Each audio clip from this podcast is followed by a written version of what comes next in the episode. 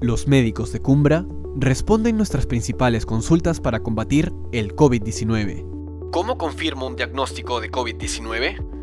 La única manera confiable y confirmada para el diagnóstico del COVID-19 es a través de pruebas de laboratorio, como las pruebas de antígeno o las de PCR, o por medio de imágenes como una tomografía pulmonar. Cualquier otro método, manera o fórmula secreta para diagnosticar el COVID-19 no es cierta y debemos evitarlas para cuidar de nuestra salud adecuadamente.